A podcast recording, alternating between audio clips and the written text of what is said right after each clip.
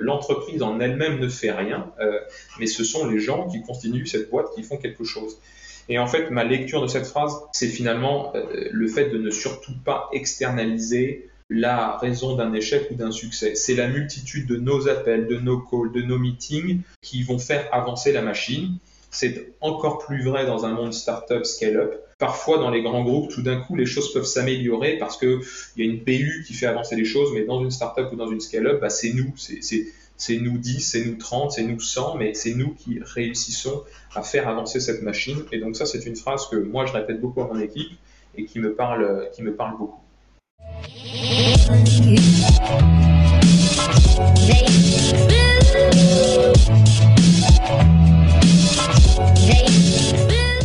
Bienvenue sur le podcast de We Are Sales by DCS. Je suis Corentine, cofondatrice de Dreamcatcher Sales, l'agence de recrutement et de consultants experts en business développement. Nous partons ensemble à la rencontre de personnalités inspirantes de la vente, entrepreneurs, directeurs commerciaux et business développeurs nous partagerons leur histoire et tips pour mieux explorer cet écosystème et afin de nous rappeler que nous faisons l'un des plus beaux métiers du monde, celui de remettre l'humain au cœur des affaires. Aujourd'hui, nous recevons Martin-Pierre Gauthier, CTO et CMO de la société Lemonway. Bonjour Martin-Pierre. Bonjour Corentine.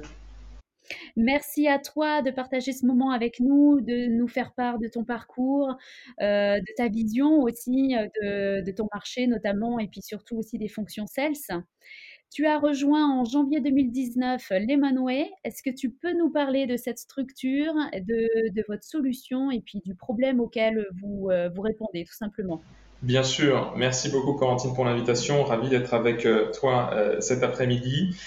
donc je travaille pour Lemonway. Lemonway c'est une fintech européenne dont le siège est en France et nous adressons un segment de marché bien spécifique qui est le segment de marché des places de marché. Ces places de marché, elles ont besoin de solutions de paiement pour encaisser pour le compte de tiers vendeurs.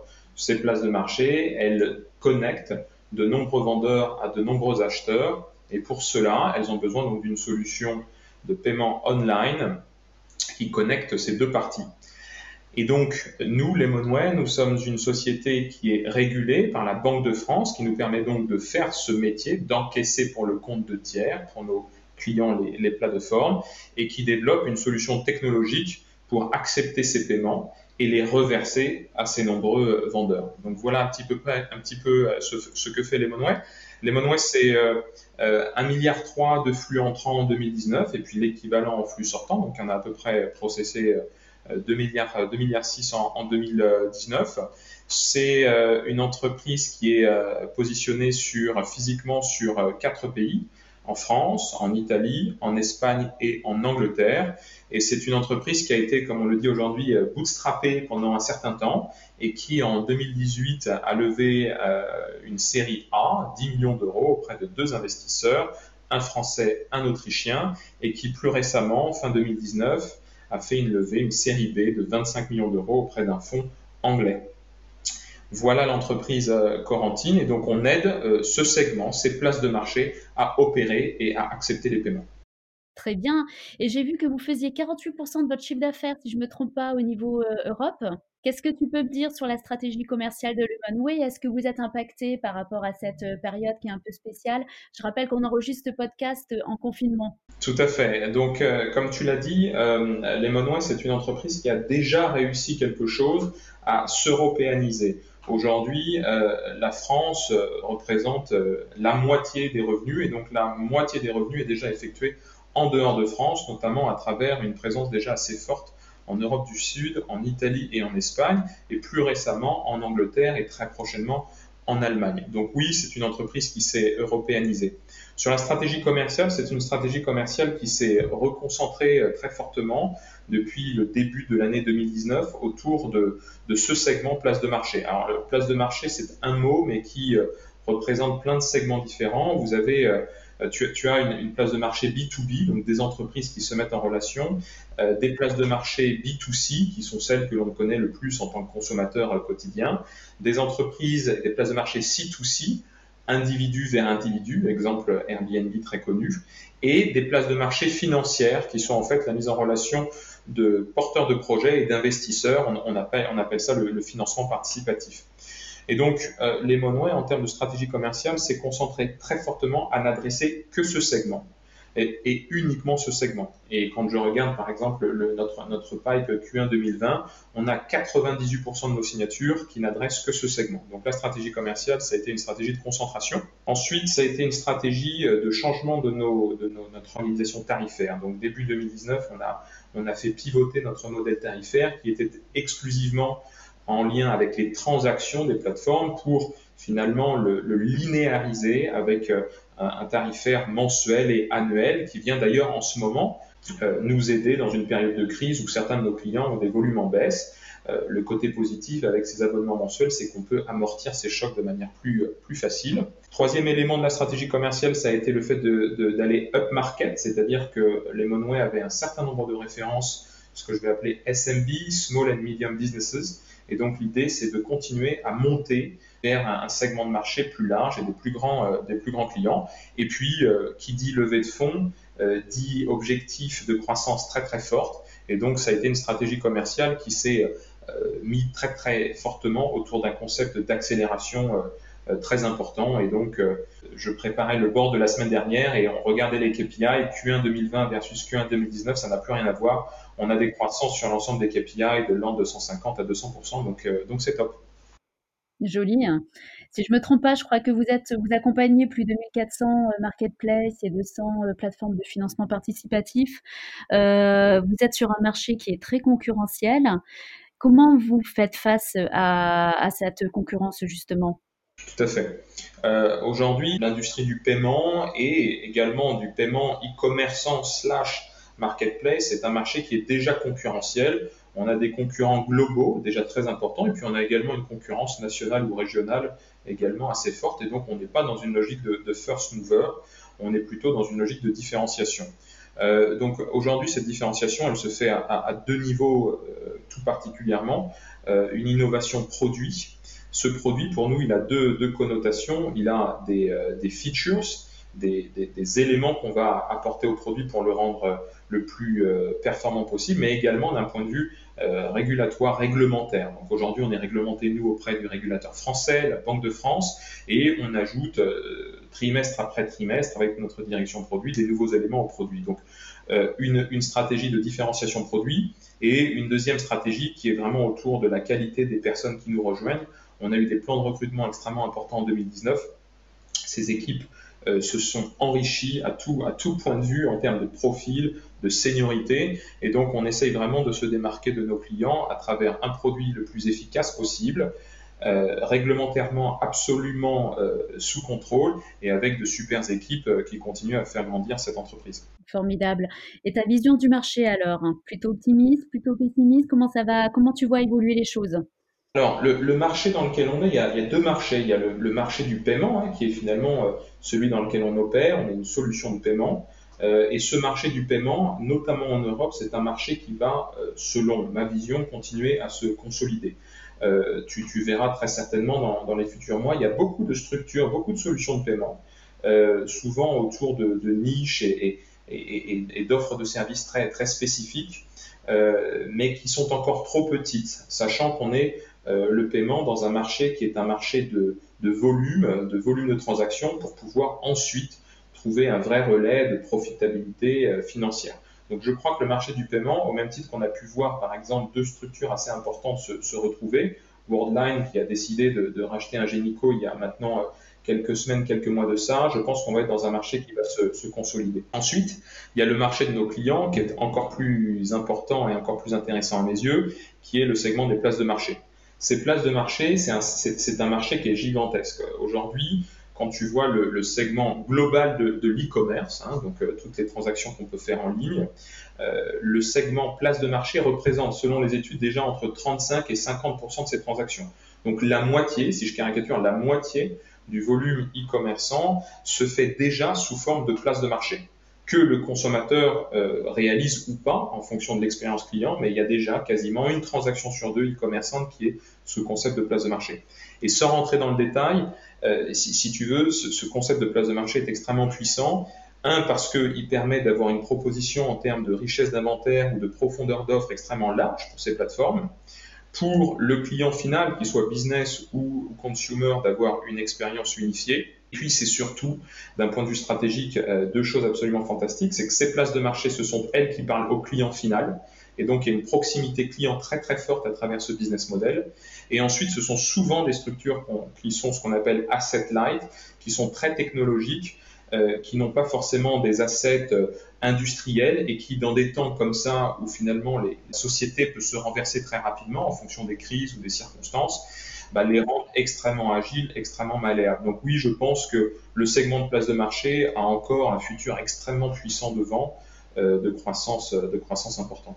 Tu as un exemple de secteur d'activité ou de segment qui justement va être euh, euh, où l'impact va vraiment être significatif? Je crois que tu me parlais du secteur des, voyages, des travaux. Bah, le, transport est un, bon exemple qui, est, qui, a déjà euh, muté très fort. Hein. On connaît des Booking.com, on connaît des Airbnb.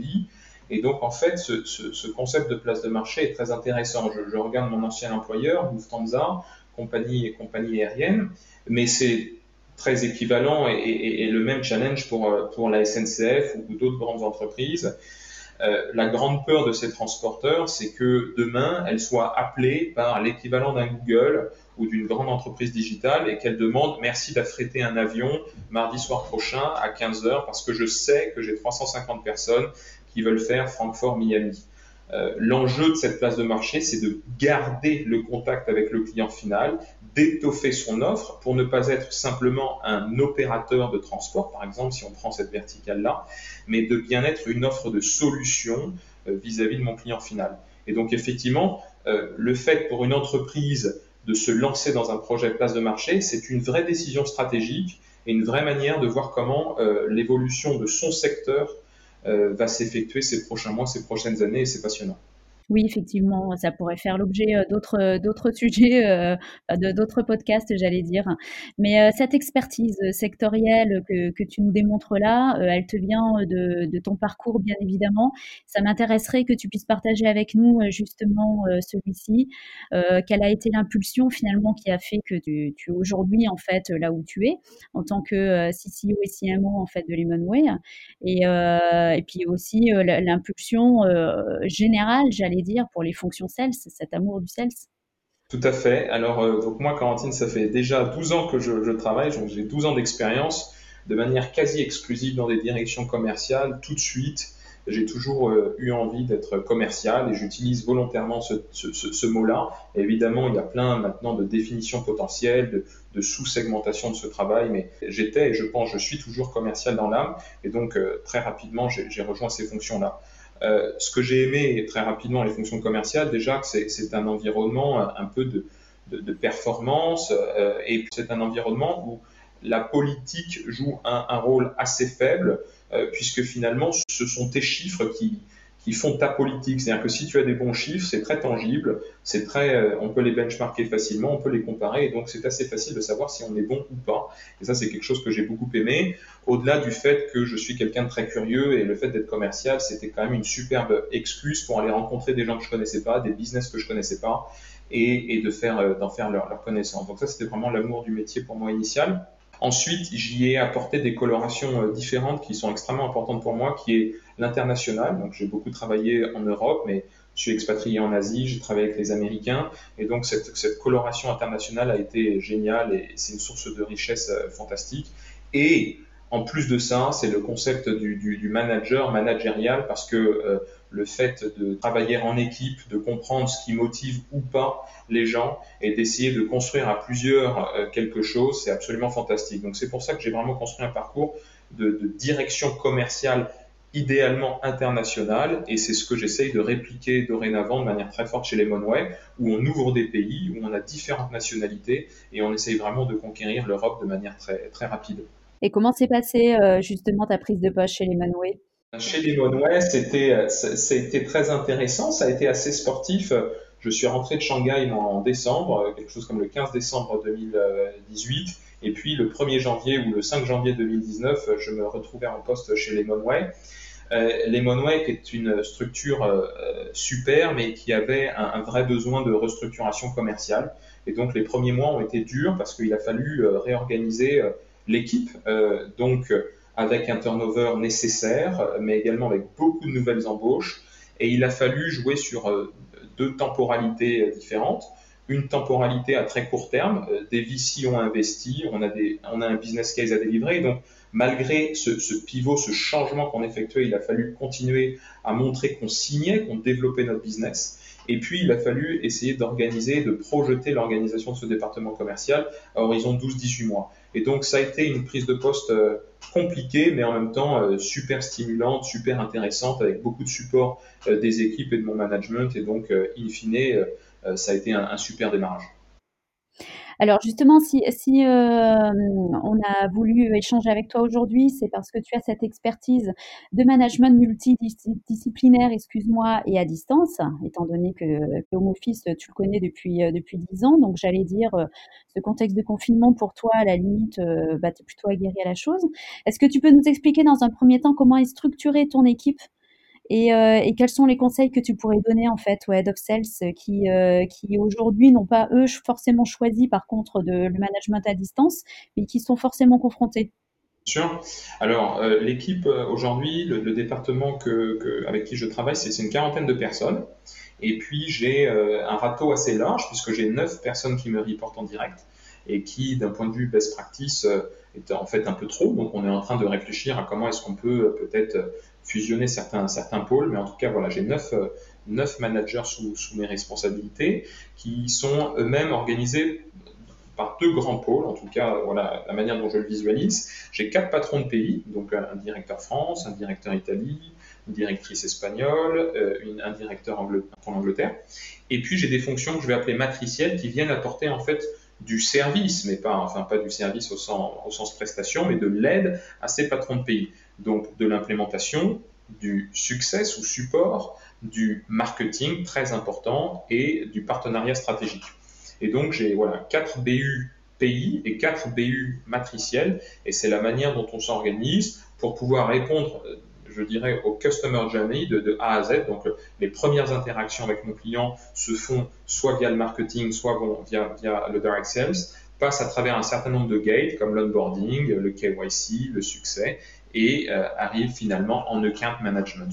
Donc voilà comment s'organise ce pôle qui est en train de s'optimiser, on va dire, semaine après semaine et qui commence à être assez, assez efficace avec des, personnes euh, super. Oui, c'est un funnel d'acquisition qui est déjà très, très euh, structuré. Quelles sont les spécificités en fait de, votre cycle de vente? Alors, le, cycle de vente, il, est, il est en lien avec la solution. Finalement, on a la chance, enfin, je trouve ça génial parce que ça n'a pas été toujours le cas dans les solutions que j'ai vendues, mais Lemonway, c'est une solution qui est très core à nos clients. C'est la solution de paiement pour leur place de marché. Donc si ça ne marche pas, euh, bon an, mal leur, place de marché ne fonctionne pas. Donc c'est extrêmement core. Et donc, comme c'est un choix important, eh ben, souvent ces cycles de vente s'allongent. Euh, et il faut faire avec. Il faut essayer de les réduire, évidemment, et en même temps, il faut laisser quand même le temps à nos clients de, bien euh, réaliser ce qu'ils achètent et pourquoi ils l'achètent. Donc on a des cycles de vente qui sont assez long, de quelques mois pour du SMB, euh, et puis à l'inverse de, de, de, quelques trimestres, on est plutôt entre, entre, entre 8 et, et, 12 mois sur, voire un peu plus sur, sur du large. Euh, en lien avec le cycle, le cycle de vente, il y a la, la decision making unit, c'est-à-dire qui prend la décision. Et là, de la même manière, comme c'est une, une, une, offre assez, assez compliquée et assez centrale finalement au business de nos clients, ben, on a une decision making unit qui est assez large euh, et qui monte assez haut. C'est-à-dire qu'on est vraiment avec les fondateurs euh, de l'entreprise quand on est sur du SMB et on est sur du C-level ou des directions de département, euh, des directions informatiques, des directions digitales, des directions parfois marketing quand il s'agit de, grands groupes. Donc voilà, on a une offre, on est vraiment dans du B2B complexe sales, c'est vraiment ce dans quoi on opère. Tu as des tips d'ailleurs, euh, des, conseils que tu donnerais aux commerciaux qui s'adressent aux mêmes interlocuteurs sans forcément répondre aux mêmes besoins?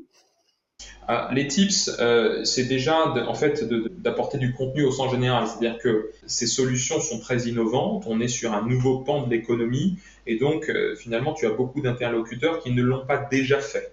Et donc qui découvrent avec toi finalement ce qu'ils vont acheter, ce qu'ils vont construire. Et donc c'est là Hein, c'est un buzzword, mais c'est réel, c'est le consultative selling, c'est-à-dire que l'idée est vraiment de devenir un sparring partner de son client, de ne pas hésiter à le challenger, de ne pas hésiter à lui dire que peut-être il peut avoir tort, ou au contraire que tu partages son point de vue. Et donc c'est quand tu vas rentrer dans, une, dans, un échange très qualitatif et que ce client finalement, au-delà de la solution, va se dire tiens, je vais appeler mon commercial Lemonway parce qu'il va m'aider à réfléchir, que là tu as, tu as tout gagné. Euh, et c'est notamment vrai quand tu t'adresses à ces decision making units euh, C-level ou, ou managériales qui ont vraiment une capacité à décider, une capacité à implémenter leurs réflexions dans leurs entreprises. Et donc, euh, le tips, c'est vraiment de, s'épaissir en termes de compréhension du business model et du business dans lequel on est pour pouvoir être un interlocuteur de qualité vis-à-vis de nos clients. D'accord. Euh, je suis pas sûre de t'avoir laissé le temps de répondre, par contre, effectivement, à certains conseils que tu aurais pu donner aux managers qui managent à distance actuellement. On a parlé de la tout à fait. J'ai des conseils, évidemment. Alors, c'est ma vision des choses et puis euh, euh, ravi d'en avoir d'autres. Déjà, il y a une valeur très importante quand on manage à distance, c'est le concept de confiance. Euh, on m'a beaucoup répété que par défaut, les gens veulent bien faire et je suis absolument d'accord avec ça. Donc, le micromanagement à distance, eh ben, il est de toute façon physiquement impossible. Il est même impossible dans les, dans les chiffres et donc la confiance est une valeur absolument nécessaire dans le, dans le remote management. Ensuite, il y a un élément qui est assez intéressant, c'est un bon test, c'est euh, la qualité des processus en place. C'est euh, quand on est en remote, fiabiliser ces processus, ça devient absolument une nécessité parce que quand on est tous dans un bureau, euh, on peut arrondir ces processus en allant croiser un tel ou un autre et finalement rester assez efficace avec des processus qui ne le sont pas trop. Le fait d'être en remote met, euh, à épreuve ces processus et donc euh, bah, les Monway comme d'autres structures, on se rend compte qu'il y a des processus sur lesquels on doit retravailler pour être plus efficace. C'est vraiment le cas quand on est en remote. Troisième élément dans les conseils, c'est quand même de se constituer un bon dashboard parce qu'il faut garder un vrai feeling, une vraie sensation d'activité sans, sans l'avoir quotidiennement avec ses collègues. Et donc, bah, nous, chez les Monway, on a constitué un dashboard quotidien qu'on reçoit tous les matins, on voit les tendances, on regarde les chiffres. Et ça, c'est important pour quand même avoir une, une sensation du business. Ensuite, euh, conseil extrêmement basique mais réel, c'est de téléphoner, téléphoner, téléphoner, téléphoner. C'est de passer ces journées euh, peut-être en confinement, mais, mais pendues au téléphone parce que euh, on continue à discuter avec ses clients et avec ses team members. Et donc le téléphone, c'est absolument nécessaire. Et puis, ce qu'on a fait là et qui marche bien, c'est que c'est pas un mauvais moment pour finalement lancer un challenge commercial. Euh, le challenge, c'est souvent positif, il y a un prix, c'est sympa, ça regroupe les équipes euh, et puis ça, ça booste le business dans des moments où on en a besoin. Donc je suis plutôt euh, à recommander de, lancer des challenges, même dans des moments comme ça, un peu plus, un compliqués, parce que ça peut rebooster les équipes. Donc voilà mes conseils. Ben, merci à toi. Je suis très heureuse de les avoir entendus, en tout cas, je partage. en tant que CMO, euh, j'ai bien entendu aussi euh, que tu avais insisté sur l'importance des, euh, fonctions marketing dans l'organisation de, de, tes équipes. Je sais que tu as trois canaux hein, d'acquisition de, de leads. Euh, pour, euh, pour tes sales. Est-ce que tu peux me donner ton avis justement sur, euh, sur bah d'abord m'expliquer quels sont ces trois canaux et puis ton avis sur ta vision sur les outils d'inbound marketing notamment? Est-ce que tu me dis Qu'est-ce que tu en penses? Alors tout à fait, effectivement. Nous on a, on a trois canaux d'acquisition de, de, leads et donc de clients. On a un premier canal qui est majoritaire en pourcentage, qui est le canal d'inbound marketing. Euh, et donc là, on a créé, j'en reviendrai dessus, un, playbook qui nous permet d'avoir une vraie vélocité quotidienne de leads. Euh, et donc, ça représente à peu près 65% euh, de, de, nos leads. En tout cas, c'est l'objectif qu'on a, c'est que ce canal-là représente deux tiers de la génération de leads. Ensuite, on a un deuxième canal qui est l'écosystème partenariat, ce que j'appelle partenariat stratégique. C'est tout cet écosystème qu'on va mettre en place à travers des partenariats bancaires, des partenariats technologiques, des relations avec des sociétés de conseil qui vont venir apporter également des flux de leads dans la, machine euh, de, de lead. Et puis le, troisième élément, qui est un élément beaucoup plus classique, c'est ce que j'appelle le direct sales. C'est tout simplement le lead que le commercial lui-même va, gérer, va générer à travers son réseau, à travers euh, ses succès et, ses différentes actions. Donc on a ces trois grands canaux. Euh, voilà. Sur, sur le canal d'inbound marketing, qui est un canal qui au, regard de la digitalisation de la société se renforce, je pense mois après mois et année après année, on a effectivement mis en place un playbook sous l'impulsion de notre VP marketing qui est absolument génial, qui a été le playbook finalement assez classique mais qui fonctionne très bien, qui est la création de contenu, contenu qui a vraiment pour objectif d'aider la personne qui le lit et pas uniquement euh, d'appâter, mais vraiment d'apporter des clés de lecture euh, du sujet, donc du contenu. Et ensuite, ce contenu, on va le mettre à disposition sur nos différents supports, sites internet, social media, etc. Et donc, grâce à, une machine, je suis ravi de les nommer parce que mon équipe marketing est, amoureuse de cette, de cette, solution et de cette équipe, donc c'est génial. C'est une boîte qui s'appelle Pledzi et qui nous a aidé à structurer ce flux entrant euh, de lead et cette gestion du contenu. Et donc tout simplement, on va scorer finalement euh, les, les, interactions que nos prospects vont avoir avec nous, notre site internet, encore une fois, notre LinkedIn, etc. Et une fois que ces interactions ont atteint un certain score, à ce moment-là, ça arrive chez nos SDR. Euh, que l'on a également mis en place cette dernière année, qui vont tout simplement là prendre leur téléphone et commencer à discuter avec ce prospect et rentrer dans une phase plus push euh, de, vente et d'explication de notre proposition de valeur. Donc ça, ça fonctionne très bien. Effectivement, pour revenir sur les chiffres, ça représente à peu près 60%, 65% de notre euh, incoming leads. Les taux de transformation ne sont pas les mêmes en revanche. Les taux, de transformation, effectivement, ne sont pas les mêmes. C'est normal. Euh, il y a un côté un peu plus mass market et, un autre un peu plus sélectif. Et donc, on est sur, sans rentrer dans les détails, mais on est sur des taux de conversion qui varient à peu près de, de 10 points. C'est-à-dire que sur, sur un flux marketing je, dis un chiffre comme ça, on va être sur peu près aux alentours de 15%. Quand on va avoir des leads via notre écosystème de partenaires encore mieux qualifiés, on est aux alentours de 25%. Et en direct sales, quand on est sur un client qui nous en envoie un autre ou un commercial qui réussit à avoir un accès direct avec une autre structure, on est quasiment euh, sur du 35% de taux de conversion. Donc effectivement, et ça c'est un travail quotidien puisque l'idée c'est évidemment de qualifier de mieux en mieux euh, d'ailleurs euh, sur les trois canaux pour augmenter ce taux de conversion de manière, de manière générale. Tu viens de mentionner aussi ton équipe du coup de SDR. C'était une, équipe qui est nouvelle, qui vient de vous rejoindre Nouvelle, euh, nouvelle et que, que j'adore. La fonction commerciale s'est scientifisée euh, ces, derniers, ces dernières années, ces derniers mois, sous l'impulsion du modèle SaaS d'entreprises comme, comme Salesforce, entre autres, qui ont, qui ont éduqué, je pense, le marché dans un certain nombre de best practices commerciales. Et donc, ces SDR alors maintenant, voilà, SDR, ça parle à tout le monde, euh, ça parlait pas à tout le monde il y a encore quelques temps. Ce sont en fait des inside sales, ce sont des gens qui commencent souvent leur carrière commerciale, qui ont la pêche, la patate, qui font des dizaines de calls par jour, euh, le plus qualifié possible, parce qu'il ne faut pas non plus euh, se leurrer. la fonction du SDR, c'est pas de générer des leads, c'est de qualifier des leads pour s'assurer que ceux qui passent pour nos commerciaux, nos account exécutifs, peu importe comment, comment on les appelle, mais nos sales dev, soient, soient occupés sur les bons dossiers. Et donc cette équipe de SDR, aujourd'hui, on a, alors c'est une petite équipe, c'est trois personnes, mais nous a permis de, de, de, passer à un niveau supérieur dans la qualité des sujets que l'on adressait, des leads que l'on prenait, et puis tout simplement des taux de conversion et l'efficacité de nos commerciaux. Donc oui, c'est une équipe récente qui a chez nous euh, à peu près 6-8 mois maintenant qu'on a mis en place euh, quelques mois après mon arrivée et qui fonctionne super bien. Bah, merci à toi de les valoriser parce qu'on est convaincu en tout cas que c'est un chaînon euh, très important dans le funnel d'acquisition et c'est vrai que c'est une vraie expertise qui est très recherchée, très demandée et il en faut. Donc il faut inciter tout le monde à, vouloir aussi aller sur, euh, sur ces fonctions-là. Donc euh, ça veut dire que, euh, que chez Lemonway, vous recrutez encore dans cette période spéciale, j'ai dit une période de confinement, mais qui forcément va s'arrêter un jour ou l'autre de toute manière. Donc les recrutements sont encore actifs il y a des, recrutements qu'on a quand même postponés, qu'on a décalés, hein, qu'on réeffectuera post-confinement. Par contre, il y a des postes qu'on a maintenus et on est en période d'entretien. Moi, j'ai deux, trois postes dans mon environnement.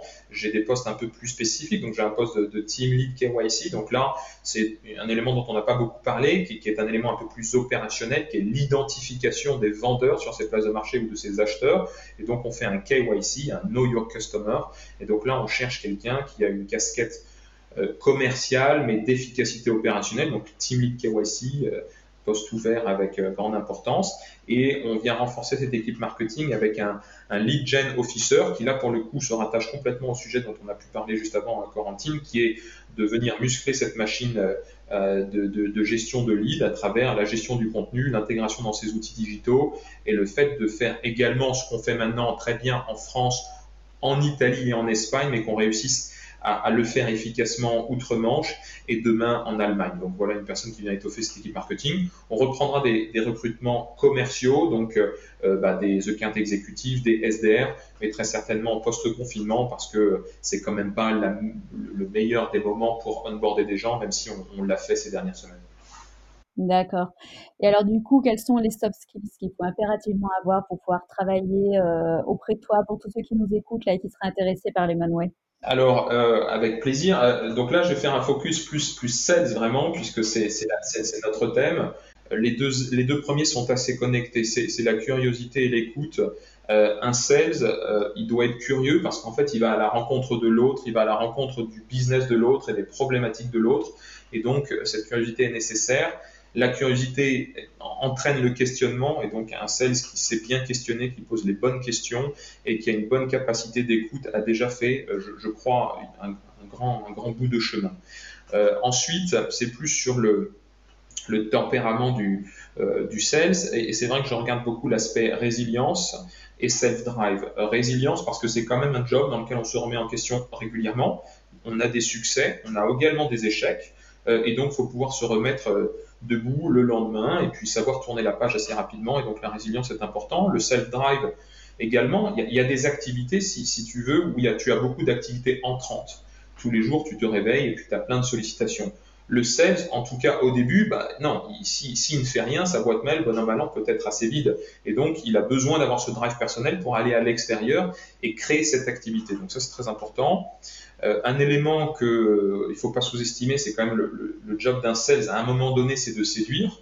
Et donc, euh, on peut séduire de plein de manières différentes. On peut être un introverti et être un super séducteur. On peut être un extraverti et être un super séducteur. Mais voilà, la séduction a un rôle quand même dans cette fonction sales. Et puis, ça, retouche peut-être le, concept de self-drive, mais la, confiance en soi, tout en restant très humble vis-à-vis de ses interlocuteurs. Mais c'est un job qui demande de la confiance en soi, euh, mais en même temps de, savoir euh, rester bien à sa place et de comprendre la relation client-prestataire. Donc voilà les, les, soft skills que je regarde pas mal pendant les entretiens. La confiance en soi, mais l'humilité. Exactement. Alors du coup, quel est le, le meilleur conseil que toi, que l'on t'a donné en fait, euh, que l'on t'a donné pardon dans ta carrière et que tu aurais envie de partager avec nous? Alors, il y a, un manager, j'ai travaillé chez PayPal et donc il y avait un, manager à un moment donné, qui c'est pas un conseil qu'il m'a donné à moi directement, mais il signait systématiquement ses emails de cette sorte-là et, souvent en meeting et il disait ça en anglais, il disait ben, Company don't do things people do. Donc ça, ça veut dire traduit que l'entreprise en elle-même ne fait rien, euh, mais ce sont les gens qui constituent cette boîte qui font quelque chose. Et en fait, ma lecture de cette phrase, c'est finalement euh, le fait de ne surtout pas externaliser la raison d'un échec ou d'un succès. C'est la multitude de nos appels, de nos calls, de nos meetings qui vont faire avancer la machine. C'est encore plus vrai dans un monde startup scale-up. Parfois, dans les grands groupes, tout d'un coup, les choses peuvent s'améliorer parce qu'il y a une BU qui fait avancer les choses, mais dans une startup ou dans une scale-up, bah, c'est nous. Nous 10, c'est nous 30, c'est nous 100, mais c'est nous qui réussissons à faire avancer cette machine. Et donc ça, c'est une phrase que moi, je répète beaucoup à mon équipe et qui me parle, qui me parle beaucoup. Comme quoi, c'est bien d'écouter aussi les conseils que l'on donne aux autres. Exactement. On peut les faire tiens. Et euh, alors, du coup, le, meilleur, le, conseil que toi, tu as envie de donner aussi, là, aujourd'hui? Alors c'est peut-être un conseil un peu plus opérationnel et encore une fois dans la logique peut-être de, l'audience, de, sales, euh, sales manager, euh, de, account exécutif, de head of sales, c'est que moi je, vois quelque chose assez régulièrement, une erreur que, que certaines personnes peuvent faire, c'est de pas forcément toujours respecter le, cycle de vente. Le cycle de vente, si je le caricature, il y a une phase de découverte, il y a une phase de vente et puis il y a une phase de négociation. Ce que je vois beaucoup, c'est que la phase de vente et la phase de négociation euh, parfois se fusionnent. C'est-à-dire que je vais commencer à négocier mon prix alors je ne sais même pas si finalement j'ai déjà vendu ma solution. Et donc c'est très important de décorréler ces deux sujets. D'abord, il faut vendre et s'assurer que la solution qu'on propose répond aux besoins de notre client, parce que si c'est pas le cas, bah, ça ne sert même à rien de parler du prix, parce que de toute façon, euh, ce sera toujours trop cher et ça ne sera jamais acheté. Euh, et par contre, si cette solution répond aux besoins de notre client, à ce moment-là, oui, on va adresser le prix, mais comme ça, si on a un accord sur le prix, on aura par défaut un accord sur la chose. Et donc c'est pour moi très important, c'est quelque chose que j'essaie de répéter aussi auprès de certaines de, mes équipes, c'est vraiment de décorréler les deux sujets, sachant que évidemment l'acheteur, lui, a un intérêt différent qui est plutôt de merger ces discussions. Et donc faisons bien attention à ce split qui est d'abord de vendre et ensuite de négocier. Je comprends. Alors par rapport à ta carrière, par rapport à tous, ces, conseils que tu as pu euh, glaner aussi à droite à gauche, euh, il y a forcément des personnes qui t'ont toi aussi inspiré ou que tu as rencontrées et que, que, tu trouves euh, intéressantes par, rapport aux sales, hein, aux fonctions sales. À ton avis, on devrait interviewer qui après toi et pourquoi? Alors, j'ai isolé deux personnes, Corentine, au profil différent. La première personne, il faut prendre l'avion, il faut faire 10, 000 km direction Shanghai, et c'est un jeune homme qui s'appelle Jeremy Zhou, euh, qui a été mon, head of sales à Shanghai pendant deux ans, et qui est un jeune homme fantastique. Et au-delà de lui-même, c'est également euh, cette ouverture sur cette nouvelle génération managériale, euh, commerciale chinoise, qui m'a épaté, de par sa capacité de travail, de par sa capacité d'écoute, de par son premier degré au sens où ils prennent absolument tout. Et donc, euh, Jérémy a été une grande source de motivation pour moi euh, à, devoir l'accompagner euh, voilà, pendant que mon, temps à, Shanghai et, j'ai adoré. Donc, je recommande un, podcast en anglais ou en mandarin pour les plus, les plus curieux avec, avec Jérémy. Il, il est génial. Et la deuxième personne extrêmement importante pour moi, qui a été un, mentor pendant, pendant assez longtemps dans ma carrière commerciale, qui a été mon manager à, plusieurs occasions d'ailleurs, quelqu'un qui s'appelle Ludovic Cianarella, euh, qui aujourd'hui finalement est donc d'une génération différente de Jérémy. C'est Ludovic a une, euh, une, une petite cinquantaine d'années, mais qui est quelqu'un qui a un bon sens absolument fantastique, et dans un monde qui se complexifie mois après mois, qui se scientifise, où, finalement parfois on peut avoir tendance à apporter une complexité pas toujours nécessaire, bah, Ludovic il est génial parce que ce, bon sens et cette vision stratégique plus théorique, eh ben, euh, moi m'a beaucoup aidé très régulièrement à voir plus clair dans ces environnements parfois un peu, un peu complexes. Et donc euh, Ludovic Senarella est ma deuxième recommandation. Bah écoute, en tout cas, ce sera avec grand plaisir, que ce soit pour Jérémy ou pour Ludovic. Pour Jérémy, on va attendre de, pouvoir à nouveau prendre l'avion, évidemment.